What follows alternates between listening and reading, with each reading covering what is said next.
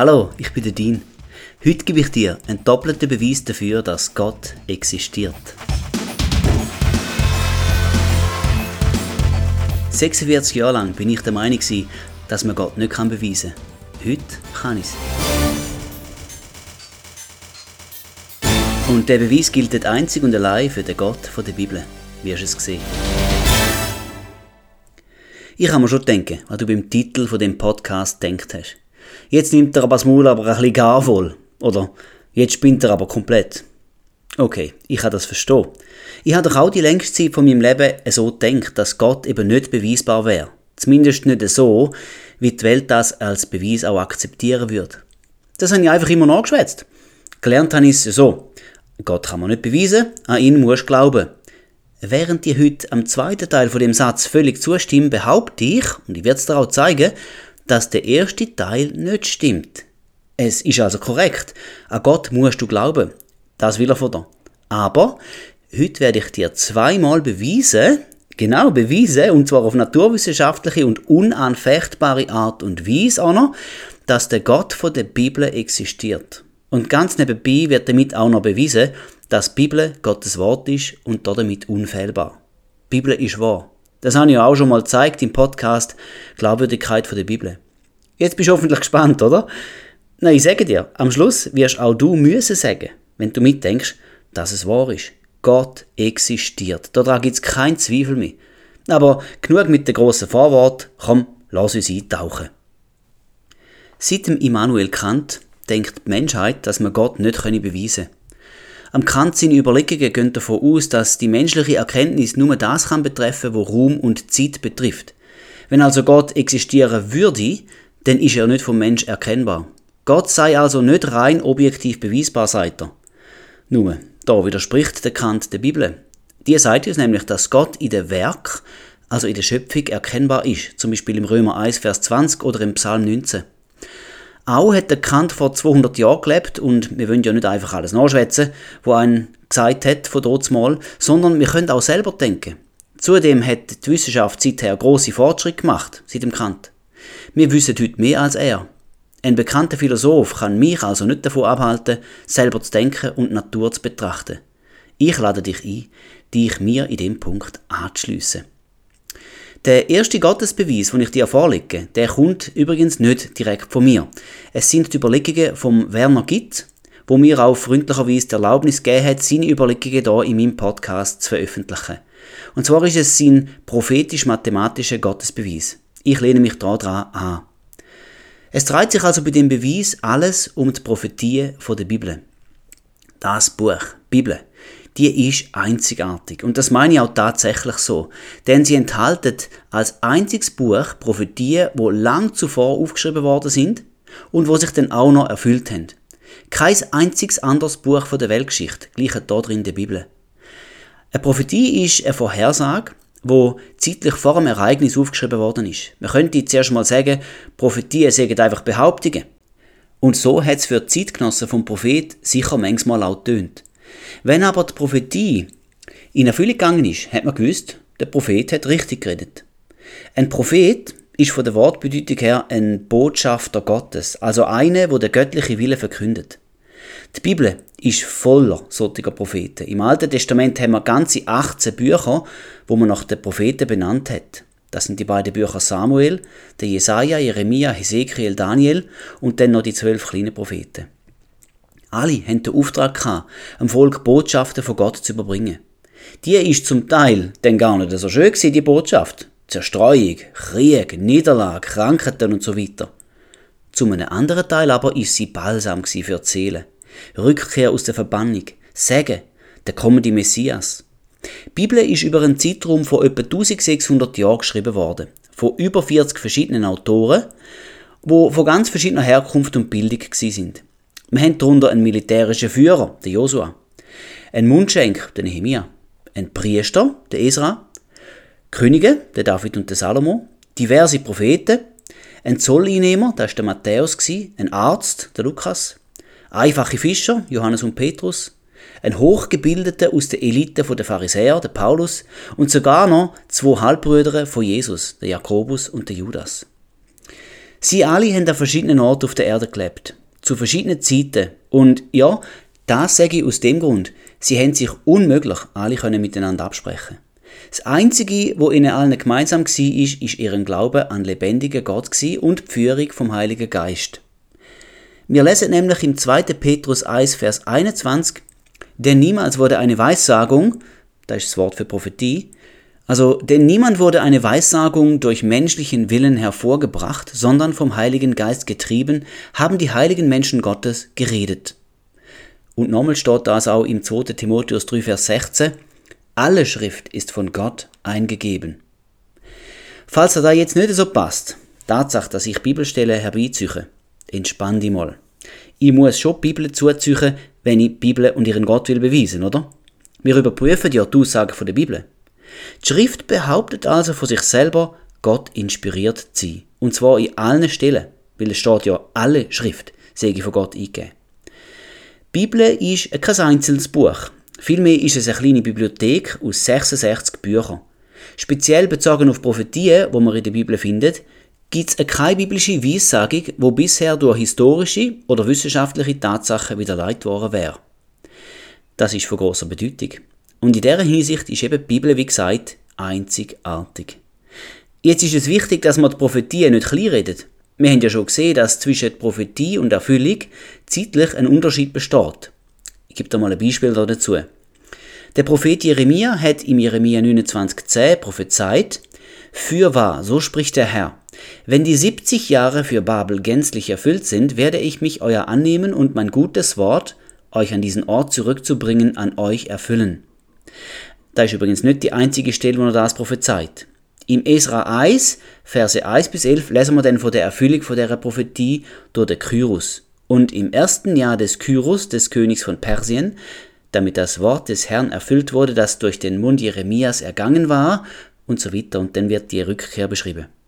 Der Zeitpunkt da, vom Kyros, der wird mit 536 vor Christus datiert. Jetzt musst du ein auf die Zahlen.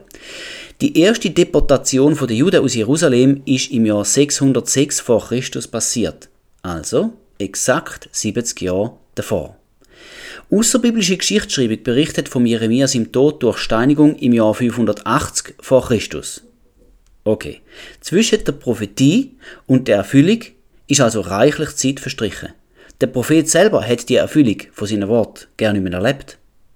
Ebenso hat der Prophet mit dem zukünftigen Erfüller von der Prophetie keine Absprache treffen. So sehen wir das beim Jeremia und dem Kyros. Der Jeremia ist ja im Jahr 580 vor Christus gestorben und der Kyros ist zwischen 590 und 580 vor Christus geboren. Eine Absprache ist also unmöglich gewesen.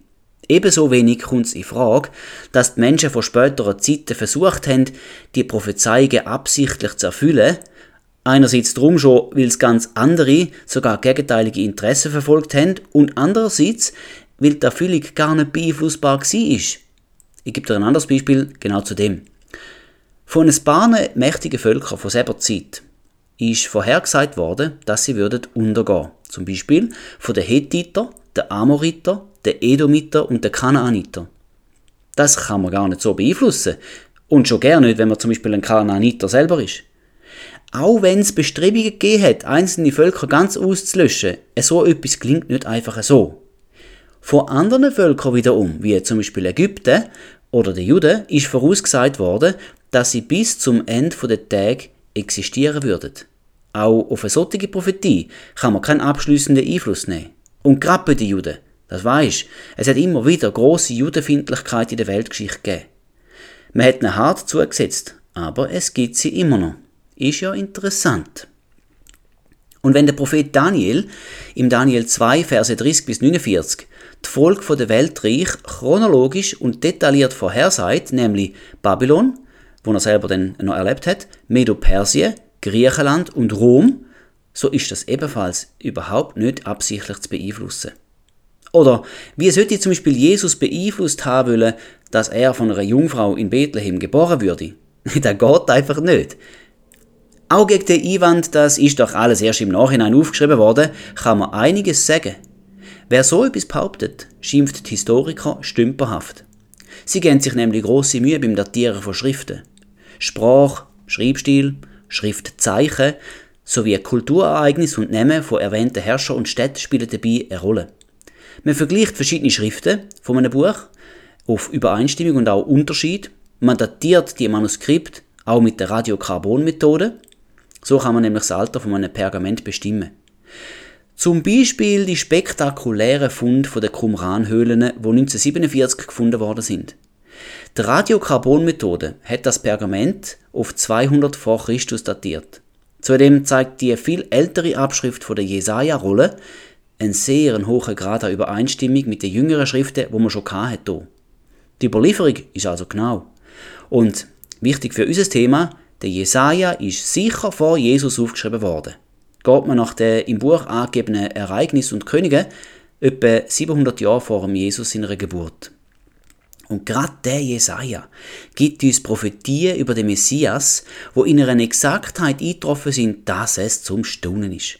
Wir finden im Buch Jesaja den Grund der Sendung von Jesus, im Kapitel 53, Verse 4 und 5. Dass er von einer Jungfrau geboren würde, 7,14. Dass er in Galiläa leben und wirken würde, Kapitel 8, 23 bis 9, 1. Dass er Blinde, Taube und Lahme wird heilen, Kapitel 35, Vers 4 bis 6. Wir finden viel Detail von seinem Kreuzestod, zum Beispiel im Kapitel 50, Vers 6 oder 53, Vers 9. Der Jesaja hat auf jeden Fall das lang vor dem Leben und Sterben von Jesus aufgeschrieben. Von seiner Schrift gibt es ganz viele Abschriften, wo weitgehend deckungsgleich sind. Es handelt sich also tatsächlich um echte Vorhersagen, echte Prophetien, wo lang vor ihrem Eintreffen aufgeschrieben worden sind. Ich will, dass du zuerst eine Vorstellung davon bekommst, wie treffsicher und definitiv die biblischen Prophetien sind. Eines der durchschlagendsten Beispiele dafür ist die Eroberung und der Untergang der Stadt Tyrus, wo an der Mittelmeerküste vom heutigen Libanon gelegen ist und immer noch liegt. Der Prophet Hesekiel hat über der Stadt prophezeit, dass sie a. zerstört würde und dass b. die Ruinen der Stadt ins Meer geworfen würden und noch c. dass sie niemals mehr wird errichtet werden. Diese ausführliche Prophezeiung kannst du selber im Hesekiel 26 nachlesen. Der Hesekiel hat ungefähr anfangs vom 6. Jahrhundert vor Christus gewirkt. Es ist dann der babylonische Herrscher Nebukadnezar, wo die Stadt 586 vor Christus zerstört hat. Erst 332 vor Christus, also nochmal 250 Jahre später, ist dann Tyrus an Alexander der Große von Griechenland gefallen. Tyrer haben sich auf der Insel näher bei der Küste verschanzt. Um die Festung zu erreichen, hat Alexander den Schutt von der alten Stadt genommen und hat sich damit einen Damm zur Insel gebaut. Und so hat er die Prophezeiung von Ezekiel erfüllt, alle Trümmer von der Stadt ins Meer zu werfen. Und wenn du einmal auf Google nach Tyrus gehst, mit Satellitenbild, machst du mal, dann siehst du einen größeren Fleck, wo unbebaut ist. Bis heute ist die alte Stadt nicht wieder aufgebaut. Genau so, wie es der Hesekiel vorausgesagt hat. Hey, ist das nicht absolut bemerkenswert? Und so gibt es viele, sehr viele Prophezeiungen, wo man jetzt noch an, könnte anschauen Man kann sie alle selber nachlesen und in den Geschichtsbüchern forschen, ob, wenn und wie die Prophezeiungen sich erfüllt haben. Besonders viele Prophetien beziehen sich auf den Messias, Jesus Christus. Ich zähle da nochmal ein paar auf mit Referenz. Wie man in den Evangelien nachlesen kann, sind die Vorhersagen alle erfüllt worden. Jesus hat müssen aus Bethlehem kommen, steht in Micha 5,1, etwa 700 Jahre vor Christus aufgeschrieben. Jesus hat müssen von einem Freund verraten werden, Psalm 16, Verse 8 bis 10, von David, ca. 1000 Jahre vor Christus. Er hat müsse in der Stunde von seinem Tod von seinen Anhängern verlassen werden. Zacharia 13, Vers 7, ungefähr 500 vor Christus. Falsche Züge würden gegen ihn auftreten. Psalm 35, 11, auch etwa 1000 vor Christus aufgeschrieben worden. Die Verstehung ist auch noch vorausgesagt worden. Psalm 16, Vers 8 bis 10. Wieder 1000 vor Christus. Auch die Himmelfahrt ist erwähnt worden. Psalm 68, Vers 19. Ebenfalls 1000 vor Christus aufgeschrieben. Sogar die Kreuzigung ist beschrieben gewesen. Psalm 22, 17, 1000 vor Christus. Und der Daniel hat das Todesjahr vom Messias in seiner Vision über die 69 Jahrwoche vorausgesehen. Und zwar ratzfatz, mega genau. Der Daniel 9, Vers 25. Und ähm, das ist etwa 600 Jahre vor Christus aufgeschrieben worden. Und so weiter. Es sind rund 300 Prophezeiungen, die sich allein um den Messias drehen. Wir sehen daraus schon, dass der Messias ein Hauptfokus der Bibel war und ist. Und insofern ist Jesus Christus eine wirklich einzigartige Person. Es gibt keine Prophetie, wo der Buddha, der Mohammed, der Zarathustra, der Konfuzius, der Joseph Smith, der ist der Begründer der Mormonen, irgendwelche Hindu-Gurus oder andere religiöse Führer vorausgesagt hätten. Nur Jesus allein ist so oft prophetisch angekündigt worden, eben rund etwa 300 Mal. Und es ist auch bemerkenswert, dass nach dem letzten Buch vom Alten Testament, Malachi, 400 Jahre lang prophetische Stille geherrscht hat, bevor es dann losgegangen ist mit Jesus, dem Messias. Speziell das Matthäus-Evangelium betont immer wieder, dass dies und das geschehen sei, damit Prophezeiungen über den Messias in Erfüllung gegangen sind. Muss es mal unter dem Aspekt lesen. Es wird dir auffallen. Ein Beispiel aus Matthäus 8, Vers 17. Damit erfüllt würde, was durch den Propheten Jesaja gesagt ist, der spricht, er hat unsere Gebrechen weggenommen und unsere Krankheiten getragen. Insgesamt, also nicht bloß über Jesus, insgesamt sind bereits über 3000 Prophezeiungen von der Bibel, genauso wie es vorhergesagt sind, eingetroffen. Und nochmal, keine andere religiöse Schrift kennt Prophetie. Da ist die Bibel einzigartig. Und darum gilt der Beweis auch nur für die Bibel und für den Gott von der Bibel. Jetzt machen wir einen kleinen thematischen Sprung. Ich gebe dir eine kleine Einführung in die Wahrscheinlichkeitsrechnung. ja, bitte nicht ausschalten. Pass gut auf. Es ist, es ist genial, was jetzt kommt. Das ist eben nötig, damit du verstehst, wie der Gottesbeweis funktioniert. Du könntest es mir auch einfach glauben aber es ist viel schärfer, wenn du kannst nachvollziehen Mich hat der Beweis total überzeugt. Die Wahrscheinlichkeit ist ein Prozentwert. Oder da machen wir jetzt gerade von Anfang an eine Dezimalzahl. Beispiel, wenn ich eine Münze werfe, dann habe ich eine 50-prozentige Wahrscheinlichkeit für Kopf. Denn es gibt ja nur Kopf oder Zahl. Eins von beiden wird sein. Wenn ich auf den Kopf würde wetten, dann wäre meine Gewinnchance 50%. Und das Dezimalbruch ist 50% 0,5. Wenn ich Münze zweimal wirf und die Gewinnerkombination wäre zweimal Kopf, dann wäre meine Chance natürlich kleiner, nämlich 0,5 mal 0,5, da gibt 0,25. Und das ist nämlich ein günstiger Fall aus vier möglichen. Denn jetzt gibt es ja schon vier Möglichkeiten. Es könnte Kopf-Kopf sein, Kopf-Zahl könnte sein, Zahl-Kopf könnte es auch noch sein und Zahl-Zahl. Es sind vier Fälle und nur Kopf-Kopf gewinnt. Also eine von vier gewinnt. Bei unabhängigen Ereignissen, wo mit dem Wörtli und kombiniert werden, also Kopf und dann nochmal Kopf, wird das mathematisches Malzeichen. Hm, ist einfach so. Kannst du in der Theorie anschauen, aber ist so. Oh gut, und jetzt langt das auch schon für den Gottesbeweis. Mehr Mathe brauchen wir nicht. Eine Prophezeiung trifft euch jetzt auch mit einer gewissen Wahrscheinlichkeit ein. Meistens ist die Wahrscheinlichkeit enorm klein. Denk nur einmal an die Zerstörung von Tyrus. Wie groß ist wohl die Wahrscheinlichkeit, dass eine ganz bestimmte Stadt abgerissen wird, ihre Trümmer ins Meer geworfen werden und sie dann auch nie mehr aufgebaut wird.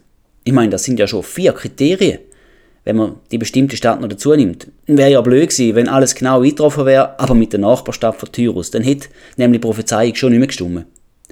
Die Wahrscheinlichkeit für so etwas ist enorm klein. Es ist in der Weltgeschichte, so viel ich weiß, und ich weiß ja nicht alles, aber es ist in der Weltgeschichte wahrscheinlich ein einmaliges Ereignis gewesen.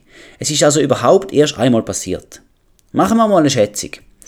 In 5000 Jahren Weltgeschichte, bei durchschnittlich 40 Ländern, sind ja heute viel mehr, gell? Und pro Jahr 5 Belagerungen, wäre das Ereignis 1 in einer Million. Die Wahrscheinlichkeit für den speziellen Fall von Tyrus wäre also ungefähr ein Millionstel. Hm. Wie viele Geburten hat es seit Beginn der Zeit gegeben? Und eine einzige ist jungfräulich Wie viele Könige reiten auf einem Eselsfohlen? Oder wie viele Könige sind je in Bethlehem geboren worden? Also ich weiß gab von zwei, der David und Jesus. Die Wahrscheinlichkeiten sind alle sehr klein. Wir suchen jetzt aber nach einer durchschnittlichen Wahrscheinlichkeit für die Erfüllung von biblischen Prophetien. Und das ist recht schwer. Darum machen wir jetzt etwas völlig Verrücktes. Wir nehmen für jede biblische Prophetie eine Wahrscheinlichkeit von 50%, also 0,5 an. Das ist bei weitem viel zu groß. Aber so sind wir garantiert auf der sicheren Seite und wir bekommen kein zu kleines, sondern eher ein viel zu grosses Ergebnis für die Rechnung, das wir jetzt dann gerade anstellen werden. Kleine Klammerbemerkung. Ich mache jetzt ein paar Bemerkungen, die sind nur für den exakten Mathematiker wichtig, aber es muss halt sein, damit alles berücksichtigt ist. Wenn nicht rauskommst, egal. Mit dieser viel zu grossen Wahrscheinlichkeit pro Einzelereignis überkompensieren wir drei Aspekte, wo wir nämlich nicht berücksichtigen können. Nämlich, ein paar Ereignisse werden mehrfach prophezeit. Das eine. Denn ein paar Ereignisse sind voneinander abhängig. Es muss also zuerst A passieren, bevor B überhaupt einsetzen kann. Und darum sind sie eben nicht unabhängig, die Ereignisse dort. Und äh, die Dakes Bible gibt an, dass in 3268 Verse von der Bibel Prophetien erfüllt sind. Das sind eben Anzahl Vers und nicht Prophetien, wenn man es ganz streng nimmt. Wie gesagt, mit einer Wahrscheinlichkeit von 0,5 pro Prophetie sind die Ungenauigkeiten mehr als kompensiert. Und schon fertig mit der Klammern. Wenn dir das jetzt ein bisschen zu hoch vorkommt ist, oder wenn dir das wenig gesagt hat, dann kannst du mir vertrauen. Die Rechnung, die ich dir jetzt präsentiere, ist mehr als fair. Jetzt kommt's. Die Wahrscheinlichkeit, dass 3268 Prophetien mit einer Einzelwahrscheinlichkeit von 0,5 sich alle zufällig erfüllen, ergibt sich aus einer 3268-fachen Multiplikation von 0,5. Kurz 0,5 hoch 3268. Vielleicht ist jetzt Zeit, um den Taschenrechner zu nehmen. Aber keine von meinen normalen Taschenrechnern hätte das können ausrechnen. Das Resultat ist einfach zu klein. Ich habe mir einen richtig teuren müssen besorgen. Und es gibt 1,7 mal 10 hoch minus 984. Jetzt, diese Zahl ist so unvorstellbar klein, dass man sie sich eben nicht vorstellen kann. Es ist 0, und dann kommen 983 Nullen, bevor nachher 1,7 hinten dran kommt. So etwas Kleines gibt es gar nicht. Um jetzt eine Vorstellung von dieser kleinen Zahl, also von dieser enormen Unwahrscheinlichkeit zu bekommen, folgen wir den Überlegungen von Werner Gitt, wo das mit dem sogenannten Ameisenmodell probiert hat. Und die Vorstellung von der Größe von dieser Zahl ist eben darum so wichtig, weil wir damit die Vertrauenswürdigkeit von der Bibel und die Notwendigkeit von einem Gott nachweisen. Wir stellen uns einen Ameisenhaufen vor, in dem sich unter lauter schwarzen Ameisen eine einzige rote befindet. Wie groß ist jetzt die Wahrscheinlichkeit, mit einem Griff, blind natürlich, die rote Ameise zu verwischen? Es ist klar, je größer der Haufen, respektive die Zahl der Ameisen, desto unwahrscheinlicher werden wir die rote Ameise greifen. Wären es nur zwei Ameisen in dem Haufen, hätten wir eine Wahrscheinlichkeit von 0,5. Das sind ja 50 Prozent. Sind es 10 Ameisen, so ist die Chance 0,1. Sind es 100 Ameisen und eine davon rot immer, so wird die Wahrscheinlichkeit ein Hundertstel. Das ist gerade 1 Prozent. Und die Frage, die wir uns stellen, ist die, wie viele Ameisen sind nötig, um die gleiche Wahrscheinlichkeit zu simulieren, wo wir bei der Erfüllung von diesen 3268 Prophetien errechnet haben. Kann es also sein, dass sich 3268 Prophetien rein zufällig erfüllt haben? Oder braucht es dafür einen Gott, wo hinter all dem steht? Wenn der Zufall kann ausgeschlossen werden, so können wir gleichzeitig sagen, dass die Bibel absolut vertrauenswürdig ist. Denn repräsentieren alle Prophetien die Wahrheit, auch die zukünftigen. Und wenn Prophezeiungen von der Bibel wahr sind, dann ist es auch berechtigt, den Rest von der Bibel als vertrauenswürdig anzuschauen. Fangen wir klein an, bei einem Wasserglas vollen Ameisen. Die Normameise von Werner Gitt, die hat ein Volumen von 10 Kubikmillimeter. Das ist ganz klein, halt etwa so groß wie eine Ameise ist. In einem 2 Deziliter Glas hätten dann 20.000 Ameisen Platz. Was glaubst du? Was für eine Farbe hätte die Ameise, wo du zufällig rauspickst? Ja, schwarz, oder? Mit größter Wahrscheinlichkeit, bei 20.000 Ameisen. Die Wahrscheinlichkeit, daraus mit einem Griff die rote rauszugreifen, liegt also bei einem 20.000 Stell. Das wäre bei einem Dezimalbruch 0,00005. Aber jetzt zählen wir übrigens vor allem die Nullen zwischen dem Komma und der ersten Ziffer, die kommt, oder? Wenn ich also sage 0,00005, dann haben wir vier Nullen zwischen dem Komma und dem 5. So ist es eben einfacher, sich die Wahrscheinlichkeit vorzustellen. Also, die Wahrscheinlichkeit 0,00005 ist noch viel zu groß. Sind ja erst gerade mal vier Nullen nach dem Komma. Wir bräuchten ja 983 Nullen. Gehen wir weiter und füllen die Badwanne mit Ameisen. Lauter schwarze und wieder nur eine rote. Eine Badwanne mit 360 Liter Fassungsvolumen hätte dann Platz für 36 Millionen Tierli. Die Wahrscheinlichkeit, genau die rote zu finden mit einem Griff, wird jetzt natürlich kleiner. Und zwar wird sie 2,8 mal 10 hoch minus 8. Ich habe es Fall nachgerechnet. Das sind jetzt 7 Nullen nach dem Komma. Wir brauchen aber 983 Nullen. Wenn wir uns fragen würden, wie vielen erfüllten Prophetien die ganze Badwanne würde entsprechen, von der Wahrscheinlichkeit her, dann sind das einmal 25. Aber du, die Bibel hat ja 3268 Prophetien. Wir sind also noch meilenweit daneben. Äh gut, machen wir es noch grösser. Wir gehen einen Schritt weiter in Richtung unmöglich. Stellen wir uns die ganze Fläche von Portugal bedeckt mit Ameisen vor. Und nicht nur ein bisschen, sondern gerade 5 Meter hoch. Die Fläche von Portugal ist rund 92.000 Quadratkilometer. Das ganze Land Portugal mit einer 5 Meter Schicht Ameisen bedeckt. Hm. Nur eine von diesen allen Ameisen ist rot. Meinst du, das lange?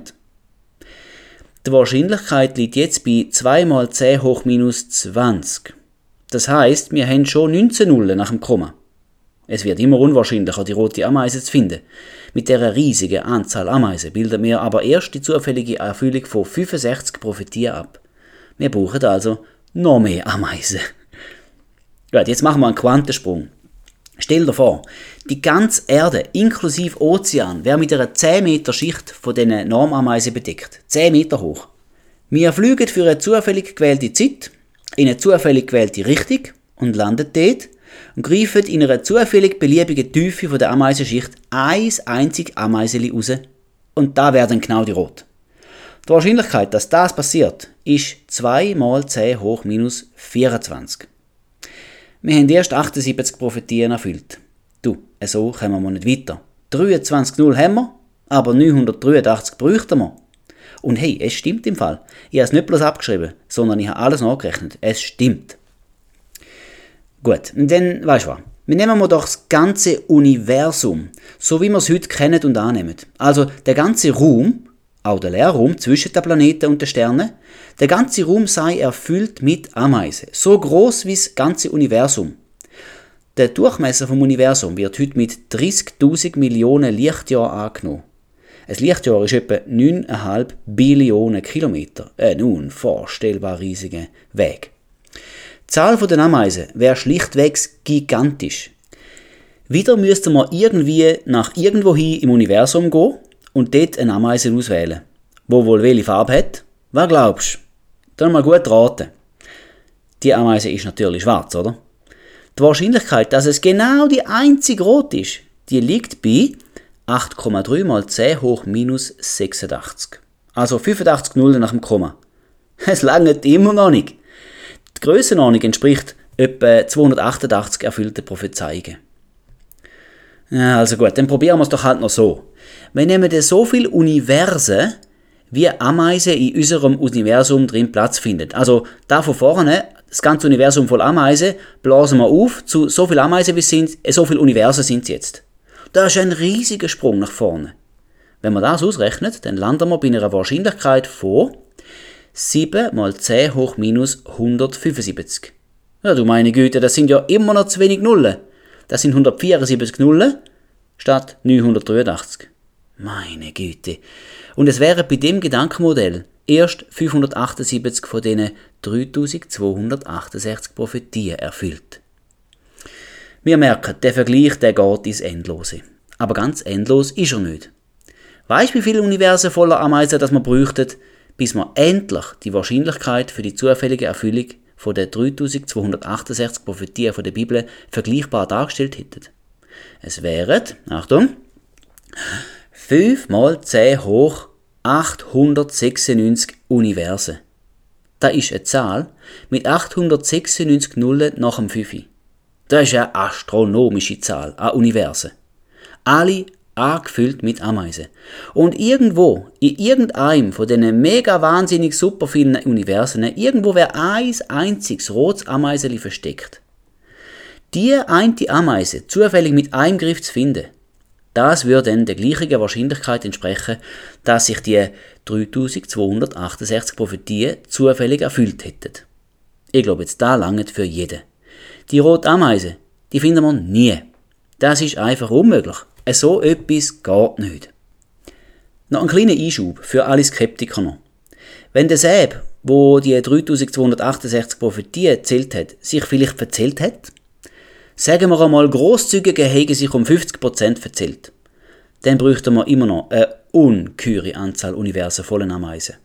Es bräuchte 6 mal 10 hoch 406 Universen voller Ameisen. Und die rote zufällig drin zu finden, wäre also auch mit halb so vielen Prophezeiungen absolut unmöglich. Und zu dem Wörtli unmöglich kommen wir jetzt gerade.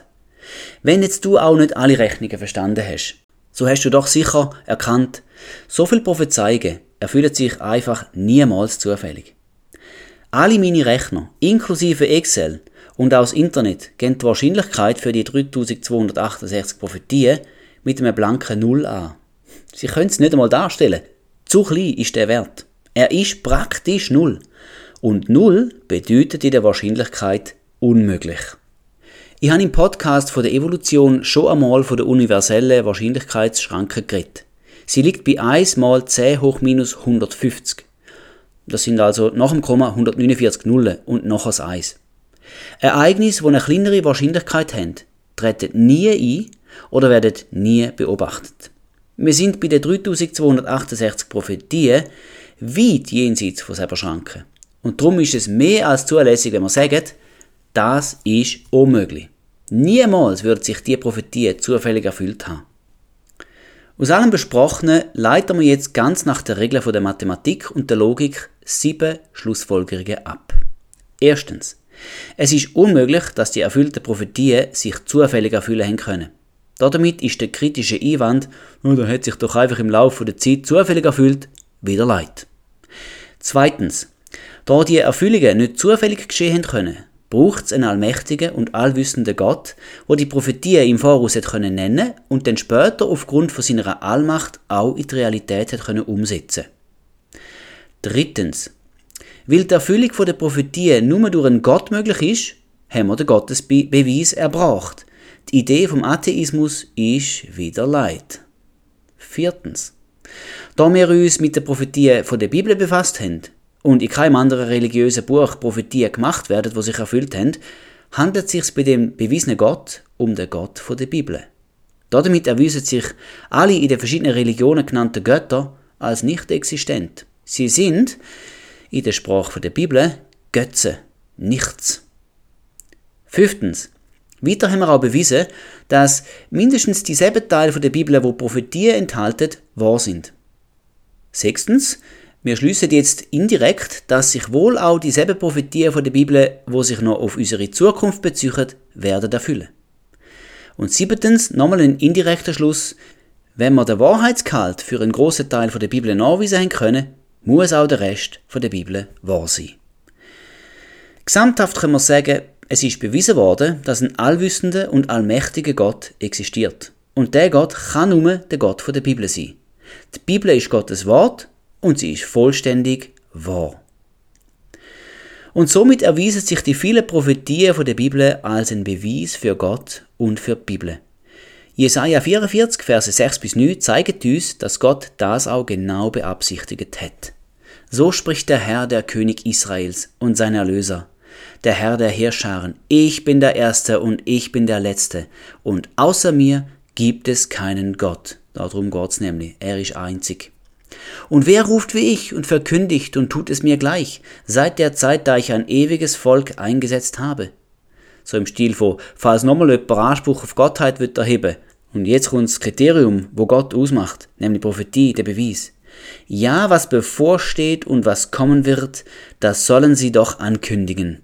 Und da eben nur Gott, niemand sonst. Fürchtet euch nicht und erschreckt nicht. Habe ich es dir nicht schon längst verkündigt und dir angekündigt? Das ist eben das Wesen von der Prophetie, oder? Lang zuvor wird's angekündigt. Ihr seid meine Zeugen. Gibt es einen Gott außer mir? Nein, es gibt sonst keinen Fels. Ich weiß keinen. Alle Götzenmacher sind nichtig und ihre Lieblinge nützen nichts. Also die anderen Götter, das sind Lieblinge, die nützen nichts. Ihre eigenen Zeugen sehen nichts und erkennen nichts, so dass sie zu Schanden werden. Da seid Gott genau das. Es gibt nur ein Gott, nämlich der Gott der Bibel. Wenn doch einer würde behaupten will, dass er Gott sei, so soll er es doch beweisen. Ein überzeugender Beweis ist Prophetie.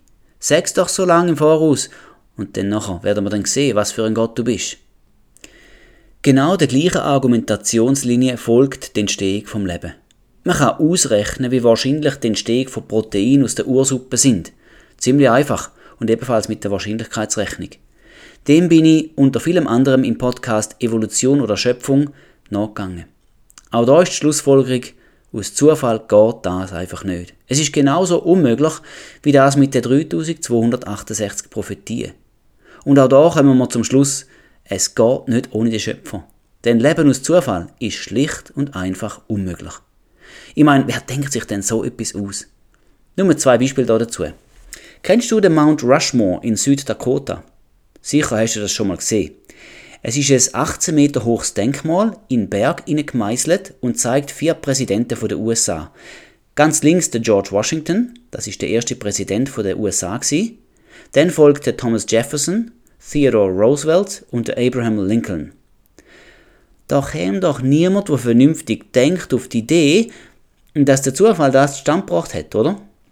Also etwa so, Wind und Wetter, Niederschlag, Schnee, Blitz und Donner und das über sehr lange Zeit. Und, und dann so ist das Monument entstanden. Übrigens rein zufällig. Und es zeigt auch noch Porträts von den vier bis dort mal bedeutendsten US-Präsidenten. Nein, das schafft der Zufall nicht. Auch nicht in Millionen von Jahren. Vielmehr wissen wir, dass da eine sorgfältige Planung dahinter steckt und Steinmetz mit Know-how das übergroße Denkmal geschaffen haben. Und so ist es auch beim Leben auf der Erde gewesen. Der Schöpfer hat das alles geplant und dann souverän geschaffen. Ein anderes, einfaches Beispiel. Kennst du Lego oder Playmobil? Stell dir einmal so ein Lego oder ein Playmobil-Männchen vor. Und wieder die abstruse Vorstellung. Kämst du wohl auf die Idee zu behaupten, dass so ein Männchen aus Zufall entstanden ist? Einfach so, ohne Hilfe von außen? Nein, darauf kämst du nicht, oder? Denn es ist eine Wahnvorstellung, so etwas zu denken. Und jetzt beim Mensch, der soll jetzt aus Zufall entstanden sein, durch höhere Entwicklung. Wohl eher nicht. Auch da ist hinter einem genialen Plan vom Leben ein Planer. Und zwar der allwissende und allmächtige Schöpfer. Auf all das gehe ich im Podcast Evolution und Schöpfung genauer ein. Ich werde jetzt zum zweiten Teil von dem Podcast kommen. Es sollte ja ein doppelter Gottesbeweis werden. Der erste Teil vom Beweis für Gott ist der prophetisch-mathematische Gottesbeweis von Werner Gitz verdeutlicht an seinem Ameisenmodell. Der Römer 1, Vers 20 sagt uns, denn sein unsichtbares Wesen, nämlich seine ewige Kraft und Gottheit, wird seit Erschaffung der Welt an den Werken durch Nachdenken wahrgenommen, so dass sie keine Entschuldigung haben. Wir können Gott in der Bibel erkennen. Sie ist wahr und sie ist Gottes Wort. Sie offenbart uns, wer Gott ist und wie er ist. Das habe ich auch gerade vorne in dem Podcast bewiesen. Aber wir haben auch noch die Natur, an der wir Gott ebenfalls erkennen können, nämlich sein unsichtbare Wesen, seine Kraft, seine Gottheit. Alles nur aus der Schöpfung und zwar durch Nachdenken. Da müssen wir jetzt schon noch ein bisschen machen. Also, lass mich dich reinnehmen in die hohe Komplexität der Schöpfung. Ich will dir zeigen, wie exakt die Schöpfung alles durchgeplant und gemacht hat. Und zwar ganz einfach mit der Betrachtung von gesicherten Erkenntnissen über die Natur, wo uns die Wissenschaft selber liefert. Ich zoome auf acht Phänomene von unserem Universum, speziell von der Erde, wo uns klar machen, dass der Schöpfer hat müssen am Werk sein und definitiv nicht der Zufall. Erstens die Vier-Abstimmung der Naturkonstanten. Geld, das tönt jetzt ein bisschen hoch. Aber aber probier das zusammen mit mir zu verstehen. Eine Naturkonstante ist eine gesicherte Zahl aus der Physik, wo immer fix und ewig unveränderlich bleibt. Man kann sie durch gar nichts beeinflussen. Sie gilt überall im Universum und immer in der Zeit. Ein Beispiel wäre die Lichtgeschwindigkeit. Licht ist einfach immer und überall gleich schnell. Falls jetzt da ein Physiker zulässt, da noch ein paar andere Naturkonstanten. Die Gravitationskonstante ist auch so eine, das Planck'sche Wirkungsquantum oder die Feinstrukturkonstante. Es gibt also diverse solche Naturkonstanten. Man kann sie feststellen, aber nicht wirklich begründen oder erklären. Sie sind einfach so, wie sie sind. Könnten auch anders sein, aber aus irgendeinem Grund sind die Zahlen so fixiert, wie wir sie können bestimmen. Und jetzt ist es sehr bemerkenswert, dass all die Konstanten so viel abgestimmt sind, dass Leben auf der Erde möglich wird. Variiert man die Konstante am Computermodell nur ganz bisschen oder für kurze Zeit, so wird das Leben sofort unmöglich. Ein Beispiel dazu. Die Massen von Protonen und Neutronen sind sehr fein aufeinander abgestimmt. Das Neutron ist nur gerade ein Siebtel Prozentli schwerer. Wäre es umgekehrt, dann gäbe es uns gerade nicht.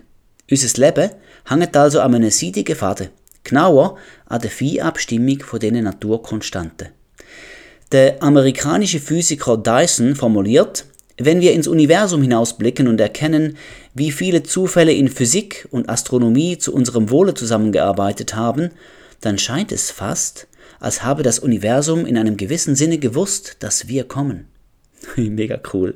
Oder der britische Biologe Rupert Sheldrake schrieb, weshalb sind die Naturgesetze so, wie sie sind? Und weshalb haben die Grundkonstanten die Werte, die sie haben? Hätten die Konstanten andere Werte, gäbe es keine Sterne, keine Atome, keine Planeten, keine Menschen. Wenn die Konstanten auch nur ein wenig anders wären, gäbe es uns nicht. Wäre beispielsweise das Kräfteverhältnis zwischen den Kernkräften und der elektromagnetischen Kraft nur minimal anders als es ist, dann gäbe es keine Kohlenstoffatome und folglich kein auf Kohlenstoff beruhendes Leben wie auf unserem Planeten. Es sind verschiedene Simulationen gemacht worden mit ganz leicht variierenden Naturkonstanten. Und man hat erkannt, es ist ein ganz schmaler Korridor, wo dort drinnen Leben überhaupt möglich ist. Unsere gemessenen Naturkonstanten sind also äußerst günstig fürs Leben. Es scheint fast so, als wären sie absichtlich aufs Leben geschneidert worden. Der Karlsruher Physiker Thomas Schimmel hat herausgefunden, selbst wenn die Naturkonstanten nur für eine Tausendstel Sekunde schwanken, wäre danach alles biologische Leben auf diesem Planeten ausgelöscht. Ist doch interessant, nicht? Um diese enorme Hochpräzision zu verdeutlichen, schrieb der Werner Gitt, die hohe Präzision der Feinabstimmung der Naturkonstanten lässt sich vergleichen mit der Zielsicherheit eines Scharfschützen, der eine Euromünze als Ziel treffen muss, die sich am anderen Ende des Universums befindet. Er muss also eine Entfernung überwinden, für deren Durchquerung das Licht bei der Geschwindigkeit von etwa 300.000 km pro Sekunde weit mehr als 10 Milliarden Jahre brauchen würde. Wow! Also, sieht man schon nach einem extrem günstigen Zufall aus. Wieder sind wir bei einer theoretischen Unmöglichkeit. Eine so eine Genauigkeit kommt nicht aus Zufall stand. Nein, es drängt sich vielmehr der Gedanken auf, dass der allmächtige und allwissende Schöpfer das planet und so eingerichtet hat.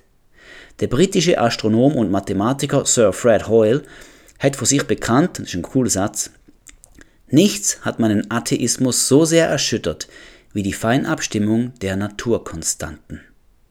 Ist das nicht genial? Zweitens, die Erde ohne den Mond. Was wäre die Erde, wenn sie den Mond nicht hätte? Jetzt, wie du vielleicht weißt, steht die Erdachse leicht geneigt gegenüber der Sonne, um die sie herum rotiert. Die Schräglage von 23,5 Grad ist für die Jahreszeiten verantwortlich. Der Mond hat auf die Erdrotationsachse einen stabilisierenden Einfluss. Ohne Mond wird sich die Erdachse stärker neigen. Das könnte dann so weit gehen wie beim Uranus, wo eine Achse von 97 Grad hat, also eine Neigung von 97 Grad. Da hat die eine Halbkugel für ein halbes Jahr Sonne und dann das andere halbe Jahr Nacht. Temperaturschwankungen wären derart stark, dass Leben auf der Erde unmöglich wird. Zudem hätten wir viel stärkere Wind. Der Mond bremset auch die Drehgeschwindigkeit der Erde. Ohne Mond wären also Tag und Nacht viel kürzer. Dank dem Mond haben wir auf der Erde also ein relativ stabiles Klima, wo Leben überhaupt erst möglich macht. Und es hat nicht jeder Planet einen Mond. Drittens, die Distanz von der Erde zur Sonne. Ein interessantes Detail stellt unsere Entfernung zur Sonne dar. Es liegt auf der Hand, dass je näher ein Planet der Sonne steht, desto wärmer wird es drauf. Je weiter weg, desto kälter. Der Bereich, innerhalb von dem Leben überhaupt möglich ist, dem sagt man Lebenszone. Hast du gewusst, wenn die Erde nur ein einziges Prozent weiter von der Sonne entfernt stünde, wäre die ganze Erde vergletschert. Und wenn wir etwa ein Prozent näher dran wären an der Sonne, gäbe es kein flüssiges Wasser auf der Erde. Alles Wasser würde einfach verdampfen. Es ist also ein angenehmer Zufall, dass die Erde genau so weit von der Sonne entfernt steht, dass das Leben in seiner Vielfalt da möglich ist. Unsere Nachbarplaneten, Venus und Merkur, die liegen der Sonne zu nahe, als das Leben darauf möglich wäre. Und auf der anderen Seite steht der Mars. Er liegt je nach Modell noch knapp in der bewohnbaren Zone, wo Leben möglich wäre. Darum forscht man ja auch, ob es dort Wasser gibt oder gegeben hat. Denn flüssiges Wasser ist es Muss fürs Leben. Und damit sind wir beim Punkt 4, die Erde, der blaue Planet. Flüssiges Wasser ist fürs Leben eine unabdingbare Bedingung. Und wie wir wissen, die Erde ist ja der blaue Planet in unserem Sonnensystem. Da haben wir Wasser in allen drei Aggregatzuständen. Das heißt fest, flüssig, gasförmig. Also fest wäre Eis, flüssig kennen wir, wenn wir es trinken, und gasförmig ist Wasserdampf. Jetzt ist die Erde nicht der einzige Ort im Universum, wo es Wasser gibt. Sie ist aber bis heute der einzige Ort, wo es flüssiges Wasser gibt. Überall sonst gibt es nur Wasserdampf oder Eis. Und da wäre schlecht fürs Leben. Nur auf der Erde sind Bedingungen fürs Leben optimal erfüllt. Es gibt hier viel Wasser an der Planetenoberfläche, in allen drei Aggregatzuständen und das noch dauerhaft. Hm. Fünftens. Unsere Atmosphäre und die Größe der Erde. Wir haben auch noch Glück, dass die Erde gerade so groß ist, wie sie ist. Denn dadurch haben wir eine Atmosphäre. Die Atmosphäre ist die Gashülle rund um den Planet Erde. Sie hat einen isolierenden Charakter. Wir verfrieren also während der Nacht nicht, denn ohne Atmosphäre wird Wärme sofort entweichen. Und wir verbrennen am Tag auch nicht, denn sonst könnt ihr die Sonne unbremsend heizen. Ist ein Himmelskörper kleiner als der Erde, wie zum Beispiel der Mond, so hat er nicht genug Anziehungskraft und eine Atmosphäre würde schleichend ins All entwischen. Ohne Atmosphäre wären wir der schädlichen UV-Strahlung der Sonne ungeschützt ausgeliefert. Dank unserer Atmosphäre haben wir Wasserdampf in Form von Wolken, wo unser Klima ausgleichen. Die Atmosphäre ermöglicht auch einen Treibhauseffekt, ohne das auf der Erde rau und kalt wäre. Ein bisschen davon ist nötig, gell? Der Mars, als kleiner Nachbar von der Erde, hat keine Atmosphäre, weil seine Anziehungskraft und sein schwache Magnetfeld das Gas nicht zurückheben Die Sonnenwind haben das, was er vielleicht einmal hat, schon weggeweiht. Also fehlt am Mars der Treibhauseffekt und darum ist es dort bitterkalt. Unsere Atmosphäre ist für uns lebenswichtig. Die Gasschicht rund um unseren Planet besteht zu einem Hauptteil aus Stickstoff, 78%, und zu 21% aus dem Element Sauerstoff. Der Rest, das letzte Prozentli, besteht aus CO2 und anderen Spurengas. Wenn du das Periodensystem kennst, weißt du, dass der Sauerstoff nur eins rechts vom Stickstoff steht. Das bedeutet, dass Sauerstoff ganz ein bisschen schwerer ist als Stickstoff. Ja, sind wir aber froh darüber. Denn wenn es umgekehrt wäre, so würde der Sauerstoff eher oben aufsteigen und würde die unten auf der Erdoberfläche fehlen. Wie es jetzt aber ist, so sammelt sich der Sauerstoff tendenziell auf der Erdoberfläche an, weil er ja schwerer ist, dort, wo sich das Leben tummelt. Ist doch genial, dass der Schöpfer da dran denkt und Sauerstoff und Stickstoff im Periodensystem nicht vertauscht hat. Sechstens, unser Erdmagnetfeld. Die Erde ist zwar nicht der einzige Planet mit einem Magnetfeld, aber sie hat eins. Und das ist wiederum enorm wichtig fürs Leben. Das Erdmagnetfeld ist nämlich ein magnetischer Schutzschild gegen die schädlichen Sonnenwind. Sonnenwind musst du dir vorstellen als ein Wind von Protonen, Elektronen und Heliumkern. Es ist ein mächtiges Bombardement, wo unserer Gesundheit massiven Schaden würde zufügen, wenn Sonnenwind unkindert auf die Erdoberfläche würde prallen. Zudem wäre auch unsere Atmosphäre bedroht, wie ich vorher gesagt habe. Sie würde sukzessive abgebaut werden, wenn da nicht unser Erdmagnetfeld wäre, wo uns dagegen schützt. Siebtens. Die Umlaufbahn von der Erde um die Sonne. Wie du sicher von der Schule her noch weißt, kreist die Erde um die Sonne herum. Ein voller Umlauf um die Sonne macht ein Jahr aus. Von dem Umlauf her, plus von der Schräglage von unserer Rotationsachse, kommen auch unsere Jahreszeiten. Schauen wir doch einmal die Umlaufbahn der Erde um die Sonne an. Dann sehen wir, sie ist fast kreisförmig. Also sie ist ein bisschen elliptisch, aber sie ist praktisch vor Augen, wenn man denkt, ist ein Kreis. Das muss nicht unbedingt so sein. Der Merkur und der Pluto, die kreisen zum Beispiel deutlich exzentrisch, also auf einer klar elliptischen Umlaufbahn.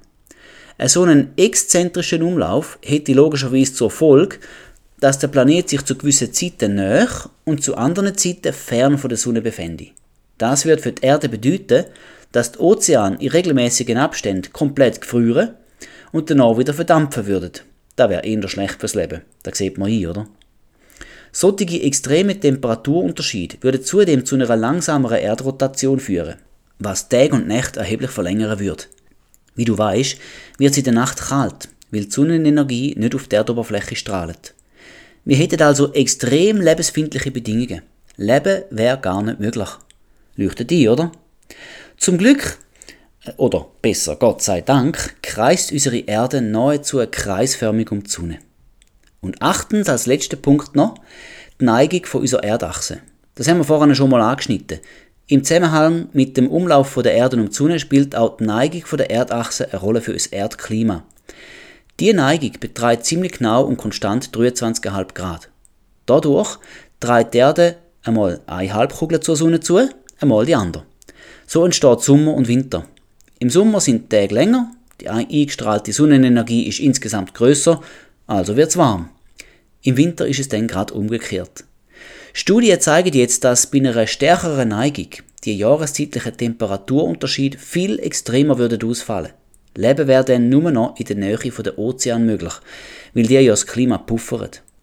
Umgekehrt wäre eine gerade Erdachse ebenso fatal. Es gäbe keine Jahreszeiten mehr und Temperaturunterschied zwischen Äquator und dem Pol wäre riesig. Die Polkappen würden komplett zugefrieren und am Äquator würde es Meer verdampfen. Die Erde wäre zwar noch an gewissen Stellen bewohnbar, aber insgesamt nicht geeignet fürs Leben. Pah. Wenn wir all das zusammennehmen, so ist es leicht zu erkennen, dass das Leben auf der Erde nicht zufällig zustande ist. Alles schreit uns förmlich entgegen, dass da ein Schöpfer war ist und immer noch ist, wo alles perfekt durchgeplant hat und alles so eingerichtet hat, dass das Leben auf unserem Planet erst einmal möglich war und dann hat er den Mensch als König von dieser Schöpfung in die Schöpfung hineingesetzt. Danach sieht es aus, wenn man die Natur, den Himmel, Naturgesetz und die vielen glücklichen Zufälle in der Natur betrachtet. Ja, und so steht es auch in der Bibel. Ganz am Anfang im ersten Buch Mose, in den ersten beiden Kapitel. Dort steht auch, im Anfang schuf Gott die Himmel und die Erde. 1. Mose 1,1. Oder im Johannesevangelium Kapitel 1, Vers 1, im Anfang war das Wort, und das Wort war bei Gott, und das Wort war Gott. Beide Stellen bezeugen, ganz am Anfang, da ist Gott da gewesen, der Gott von der Bibel. Und er hat alles gemacht. In dem stimmen also die Bibel und die Schöpfung überein. Es ist wie aus einem Guss. Beide bezeugen, dass im Anfang Gott war. Ja, und er ist immer noch da, bis heute. Gott hat sich uns in zwei Dokumenten offenbart. Da ist mir erst kürzlich wieder so richtig klar geworden. Erstens, und da denkt man sofort, durch die Bibel. Alles, was wir dort lesen, ist wahr und offenbart uns Gott, der Schöpfer. Und zweitens, das zweite Dokument ist ja kein schriftliches und darum ist es auch für Analphabeten verständlich. Es ist die Schöpfung selber. In der Schöpfung erkennen wir, dass es Gott gibt. Wir erkennen sein unsichtbare Wesen, seine ewige Kraft und Gottheit, so sagt es uns der Römer 1,20. Das Einzige, was man noch muss tun bei dem zweiten Dokument der Schöpfung, nachdenken. Auch da steht im Römer 1, Vers 20. Ich lese es nochmal.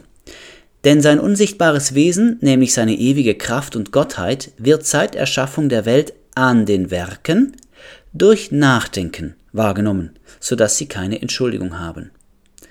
Jeder kann Gott erkennen, sogar die, wo noch nie eine Bibel in der Hand haben. Die Natur lehrt uns, wenn wir nur richtig nachdenken. Im Psalm 19, Vers 2 steht, die Himmel erzählen die Herrlichkeit Gottes und die Ausdehnung verkündigt das Werk seiner Hände. Das zweite Dokument, die Natur, die Schöpfung, erzählt uns die Herrlichkeit Gottes. Also wie großartig unser Herr ist und das Werk von seinen Händen. Also dass er es ist, wo das alles gemacht hat. Wenn wir nochmal kurz rekapitulieren. Bibel beweist durch ihre zahlreichen erfüllten Prophezeiungen, dass sie wahr ist und dass der Gott, von dem sie spricht, existiert. Kein anderer Gott kann da mitheben. Kein anderes Buch der Weltgeschichte ist der Bibel gleich. Die Prophetie ist ein gewaltiges Siegel der Glaubwürdigkeit, sowohl für die Bibel wie auch für unseren großen, allwissenden und allmächtigen Gott. Berechnungen, die ich in dem Podcast vorgeführt habe, beweisen, Gott ist da. Er ist allmächtig und allwissend. Er ist der eine und der wahrhaftige. Er ist der Gott von der Bibel. Alle anderen Götter sind nichts. Es sind alles nur Götze. Und die Schöpfung stimmt dem zu. Die Natur trägt die Handschrift von unserem Gott. Das kann nicht von allein entstanden sein. Jeder kann es. Und alle wissen es. Der Römer 1,21 sagt das deutlich. Denn obgleich sie Gott erkannten, die Menschen haben alle Gott erkannt, obgleich sie Gott erkannten, haben sie ihn doch nicht als Gott geehrt und ihm nicht gedankt. Das haben sie nicht wollen. Das ist und ist immer noch die Entscheidung der Menschen. Sondern sind in ihren Gedanken in nichtigen Wahn verfallen und ihr unverständiges Herz wurde verfinstert. Das ist eben Folge. Wenn wir Gott nicht erkennen, geraten wir in nichtige Wahn. Es wissen im Grunde nur alle. Tief im Inneren weiß es jeder Mensch. Gott ist da. Er ist die Quelle von unserem Leben. Und wer trotzdem Gott nicht will anerkennen, muss zwangsläufig eine andere Erklärung suchen, zum Beispiel fürs Leben. Und so ist beispielsweise die Evolutionstheorie entstanden. Ein raffiniertes menschliches Konstrukt, nur leider komplett falsch. Ja, für Atheisten und Gotteslügner hat die Bibel einen unzimperlichen Satz parat. Der steht im Psalm 14, Vers 1. Der Narr spricht in seinem Herzen, es gibt keinen Gott. Warum ist sie so direkt und intolerant? Ja, weil zum einen die Aussage, es gibt keinen Gott, nicht stimmt. Es ist falsch. Ja, es ist verheerend, so etwas zu sagen und zu glauben. Und zum anderen ist es dumm, so etwas zu sagen. Entschuldigung, wenn ich das so sage. Die Bibel sagt selber so. Wenn du tatsächlich denkst, dass es keinen Gott gibt, nachdem du die Natur und all ihre Komplexitäten kannst betrachten, nachdem du die Fähigkeit hast, darüber nachzudenken und den offensichtlichen Schluss zu ziehen, nachdem du auch die Bibel lesen kannst, dann bist du nur dumm. Entschuldigung, wenn ich das so sage, aber das sind Worte der Bibel. Aber so wird ich da nicht aufhören. Viel besser ist es, wenn du durch meine Ausführungen aufgeweckt wirst und erkennst, es gibt einen Gott und in der Bibel stellt er sich vor. Du kannst aus dem nichtigen Wahn aussteigen. Du kannst nachdenken und das ist schon für sich selber ein Wunder. Und du kannst die Wunder von der Natur betrachten. Du kannst den prophetisch-mathematischen Beweis nachvollziehen, mit dem Rechner, wenn du willst, um festzustellen, dass ich recht habe. Wenn ich behaupte, die Wahrscheinlichkeit, dass die biblischen Prophetien sich zufällig erfüllt haben, ist null. Das heißt, sie müssen durch den Gott von der Bibel zustande sein. Also gibt's den Gott, der Schöpfer vom Universum. Ich rufe dich einmal mehr auf, dein Denken zu erneuern, auch wenn es gegen die wissenschaftlich diktierte Mehrheitsmeinung verstoßt. Römer 12,2 ruft uns alle dazu auf. Lasst euch in eurem Wesen verwandeln durch die Erneuerung eures Sinnes. Wenn du wie ich zum Schluss kommst, dass der Gott von der Bibel mit Sicherheit existiert, dann hat das natürlich Konsequenzen für dein Leben. Er ist nämlich der König. Er hat einen Plan und eine Absicht für dein Leben. Und es ist nicht zum Selbstzweck denkt. Gott möchte dich in seiner Familie haben. Du sollst sein Sohn, seine Tochter sein. Er ruft dich, folg mir nach, wie er das auch zu etlichen von seinen Jüngern gesagt hat. Er sagt gerade jetzt zu dir, siehe, ich stehe vor der Tür und klopfe an. Wenn jemand meine Stimme hört und die Tür öffnet, so werde ich zu ihm hineingehen und das Mahl mit ihm essen und er mit mir. So steht sie der Offenbarung 3, Vers 20. Mach du ihm deine Herzenstür hüt auf, dann will er zu dir kommen, zu dir inne, und er will Gemeinschaft mit dir haben wie ein guter Freund mit gegenseitigem Austausch. Es ist ganz einfach, ihm Türen aufzumachen. Sag ihm einfach, Jesus, ja, ich will. Ich möchte dich reinlassen in mein Herz. Danke für dein Angebot von der Errettung. Ich sehe nie, dass ich das nötig habe. Ich sehe auch ein, dass du Wirklichkeit bist und ich erkenne, dass du mir ein Leben in ganzer Fülle möchtest schenken. Das möchte ich auch. Komm in mein Leben rein. Und weißt, das ist dann auch schon. Mal für den Anfang. Der erste Schritt ist leicht, sehr leicht. Und danach fängst du an, die Bibel zu lesen. Jeden Tag. Denn wenn das ja sein Wort ist, dann müssen wir doch genau wissen, was er uns zu sagen hat. Bitte tu dir und mir den Gefallen. Mach da keine Abkürzung. Lies die Bibel. Du kannst ihr vertrauen und durch sie lernst du eine ganze Menge. Am besten fängst du beim Neuen Testament an. Such dir auch Anschluss zu anderen Christen. Am besten Menschen, die Jesus persönlich kennen und ihn und seine Gnade verstehen. Denn das Evangelium ist eine gute Botschaft, eine von der Gnade. Wenn du Hilfe brauchst, kannst du dich auch bei mir melden, kannst mir eine E-Mail schreiben, wenn du willst. Meine E-Mail-Adresse geht so: dr.matzenauer, nur das Z dort, at bluewin.ch. Ich freue mich auch über alle Hörer, wo Jesus bereits kennen. Hilf du mit, wenn es darum geht, Jesus zu repräsentieren. Ich hoffe, du hast gemerkt, dass unser Glauben an Schöpfer auf einem soliden Fundament steht. Wenn du bisher geglaubt hast, ist es gut und wichtig. Es geht nicht ohne Glauben. Das bleibt. Aber das leislige, nagende Unwohlsein, wenn Menschen behaupten, es gäbe keinen Gott, sollte mit dem Podcast endgültig zum Schweigen gebracht sein. Du weißt jetzt mit Sicherheit, Gott ist da. Du kannst ihn überall erkennen. Die Bibel und die Schöpfung zeigen dir den Schöpfer. Ja, alles, wo lebt, ist ein Beweis dafür, dass Gott lebt und immer noch aktiv ist. Das will ich dir zum Schluss noch aus der Bibel zeigen. Im Jakobus 2,26 steht, denn gleich wie der Leib ohne Geist tot ist, und so weiter, das ist nur ein Nebensatz, und doch zeigt er uns, dass das Leben nur durch den Geist lebendig ist. Ich finde das eine wunderbare Vorstellung.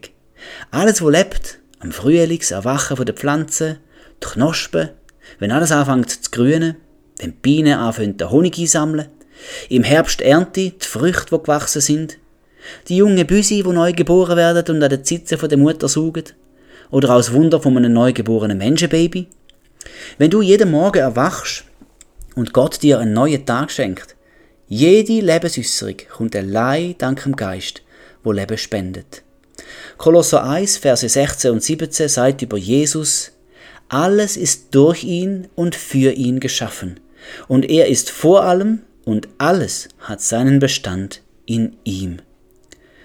Du kannst da irgendetwas aus der belebten Natur auswählen und es erforschen. Du wirst überall die Handschrift vom Schöpfer finden.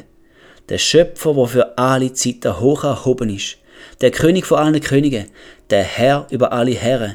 Der Einzige, der Wahrhaftige. Und der alleinweise Gott. Ja, und damit bin ich wieder am Schluss mit meinen Ausführungen. Ich danke, du hast wieder gelesen bis zum Schluss. Und ich hoffe jetzt wirklich, dass du siehst und überzeugt bist, es ist ein Gott da. Äh, es ist der Gott der Bibel.